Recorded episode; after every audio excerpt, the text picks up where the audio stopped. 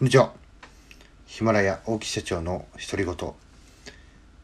日3回目の配信となります。えー、本日は日曜日ですね。えー、ドラマ半沢直樹、えー、大ヒット中ですね。え1回目、2回目の放送でもお話しましたが、私はですね、これは非常に楽しいんで、楽しみ、楽しんでるんですけども、まあ、見てるとね、あの急激にどのドラマを見るよりも胸が苦しくなるそれはですねここまで大きな話ではなくてもこういうようなね、えー、まあ、倍返しだっていうところをやってしまったらね、えー、お前何なんだっていうことになりますけども、まあ、こういうようなあのことで日常茶飯事でありますしきっとね私が経験してきたことなんていうのは氷山の一角の一角の一角なんだろうなと思うような、えー、サラリーマン時代というのを過ごしてきました。で起業してからですね圧倒的にそういう数がそういったものに巻き込まれる数が少なくなりましてあ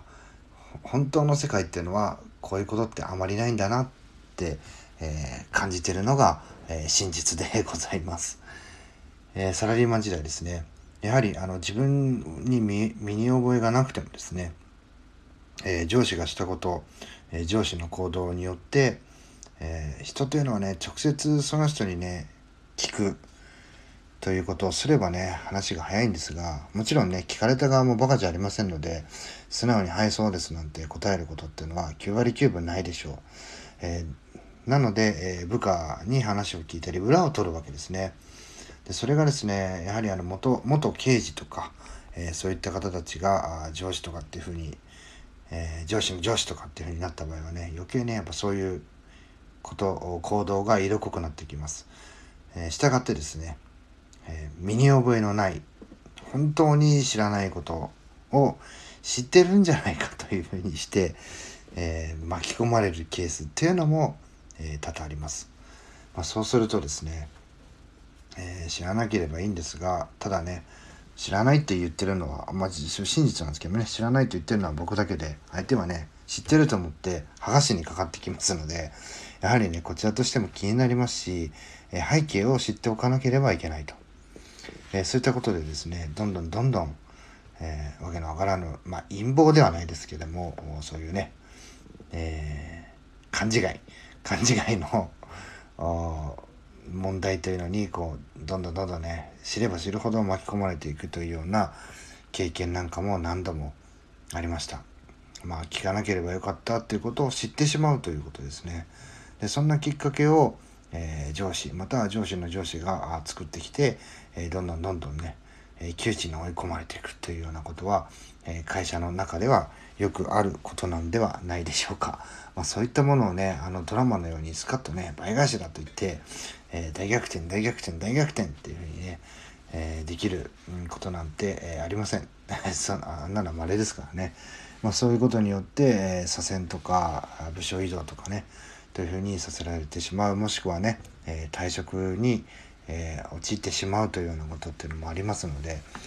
ねえ脱社畜とかね、まあ、サラリーマンの人がねあの楽だと言ってるわけではないと思います。で、私もね、えサラリーマン、起業する人には必ずね、えサラリーマン経験をした方がいいですよと。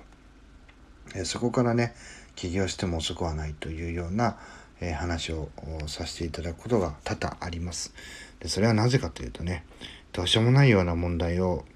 に対して、えー、白黒、自分なりの色でね、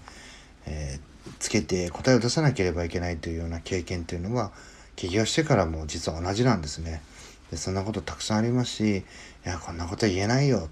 ていうようなことをね、言っていか、言って変えていかなければ、えー、もちろんね、社長になったら、ね、そんなことの連続ですから、えー、そういう問題に免疫力をつけていくという意味でも、サラリーマン経験というのは必要。特に中小零細企業というのは毎日何が起こるか、分かりませんし予想だにもしなかったことが起こったりもします。まああのね、2回目のね配信でもお話ししましたけども、えお客様がのちょっとした嘘とかねちょっとした、え冗談とかそういったものが、え下請けの中小企業にとっては大打撃になることっていうのはこれ往々にしてありますのでそこでねやっぱしね心も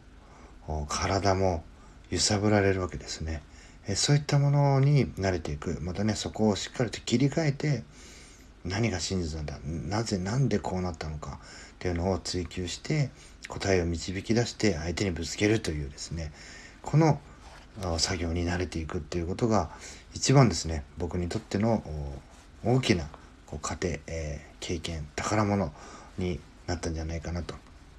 ちょっとね、えー、今日は123と、えー、ドラマ「半沢直樹」に引っ張られてですね、え答えの出ないような話がついたかもしれませんが今日はですねこんな話をして、え終わりにしたいと思います。最後まで聞いていただきありがとうございました。また明日の配信もお楽しみによろしくお願いいたします。さよなら。